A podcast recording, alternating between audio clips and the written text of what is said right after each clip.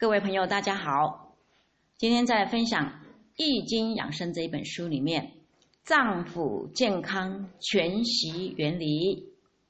上一周谈到心脏跟肝脏，接下去呢，再来分享脾的全息预测观。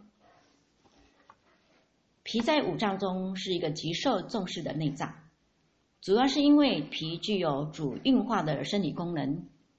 由于脾主运化水谷精微，是人体摄取营养物质的主要器官，确立了脾为后天之本的特殊地位。脾是人的后天之本，其荣华在口唇室旁的白肉，在身体上对应的是肌肉，而且脾脏处于身体的正中部位，是人体气息的交通要道。可以使周身之气得以升降往返，是阴中之阴。脾主身上的肌肉和四肢。如果身体是一棵大树，那么头部、胸腹、腰部就是树干，而四肢呢，就是是树枝，是人体的末端。正因为这样，四肢更需要关怀。需要水谷精微的营养，来维持其正常的生理活动。《素问》中说到呢，清阳十四肢，清阳十四肢，由此可以看出四肢的营养运输，全部仰赖于清阳的宣发与升腾。有时候呢，人会感到四肢无力。这实际上就是脾脏运转失常，导致四肢营养不良。此外，脾脏还主肌肉，人体肌肉是否结实健壮，与脾胃的运化功能强弱有很大的关系。脾胃运化出现问题，就会导致肌肉消瘦、柔软无力。由于脾胃为气血生化之源。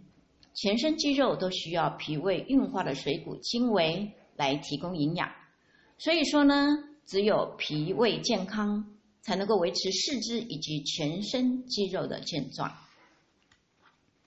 接下来，那个脾窍位于人体的口腔，口是消化道的开始部位。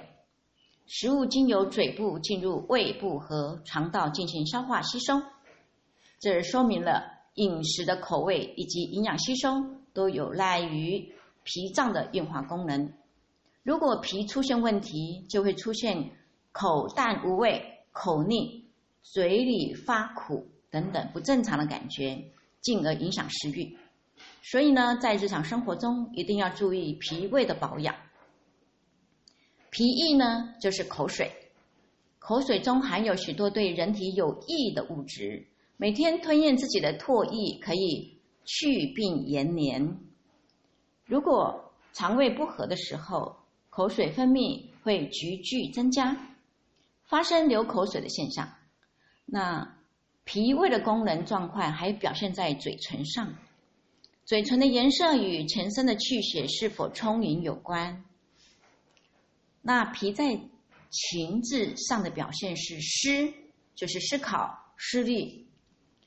思是人体情志活动的正常生理状况，但是如果思虑过度，就影响脾的健康，导致气滞和气结，影响脾的生清，导致不思饮食、脘腹胀闷、头晕目眩等等症状。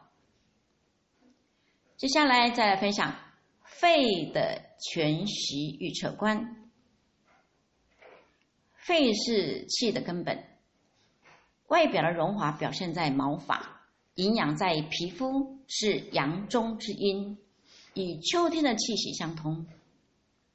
肺可以透过气机运动调节血液疏散部位，另外还主气和水的运行。肺对应人体的表象是皮毛，就是皮肤、汗腺、汗毛等等组织。虽然人的皮毛不能够与一些动物的皮毛做比较，但也具有疏泄、护卫等等功能。如果出现多汗、容易感冒，或者是皮毛枯槁的现象，就说明了肺气虚，宣发胃气和舒筋能力和皮毛的生理功能减弱，防疫外邪侵袭的能力就会低下。如果皮肤紧致，毛发有光泽，抵御外邪侵袭的能力就会增强。那肺呢？开窍于身体的鼻子部位，鼻子与肺相通，所以呢，外邪侵袭肺部多从鼻子进入，经常会出现鼻塞、流鼻涕、喷嚏、打喷嚏等等症状。那么从鼻子的外在形状来看呢，它归属于脾胃，但鼻孔的主要功能就是呼吸，肺主气，所以鼻孔由肺主管，鼻孔里面要加以保护，不得抠挖，以免造成损伤引起病变。而肺之意表现在鼻涕上面，如果肺寒就会。流清的鼻涕，那肺热的话呢，鼻涕就会黄浊；那肺燥的话，鼻涕就则会干。肺在外在表象是皮毛，皮毛不仅有排泄汗液的功能，还可以随着肺的宣泄和肃降进行体内外的气体交换。那汗孔是阳气散泄的门户。如果肺气不宣，就会引起呢腠理闭塞的病理变化。那肺的情志呢，在于悲，悲伤是人的情志活动之一。但是肺主气，如果呢悲伤过度，会影响肺的健康。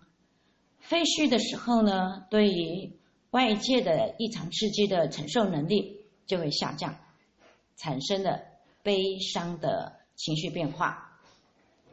那接下来呢，再来分享这个 肾脏的全息预测观。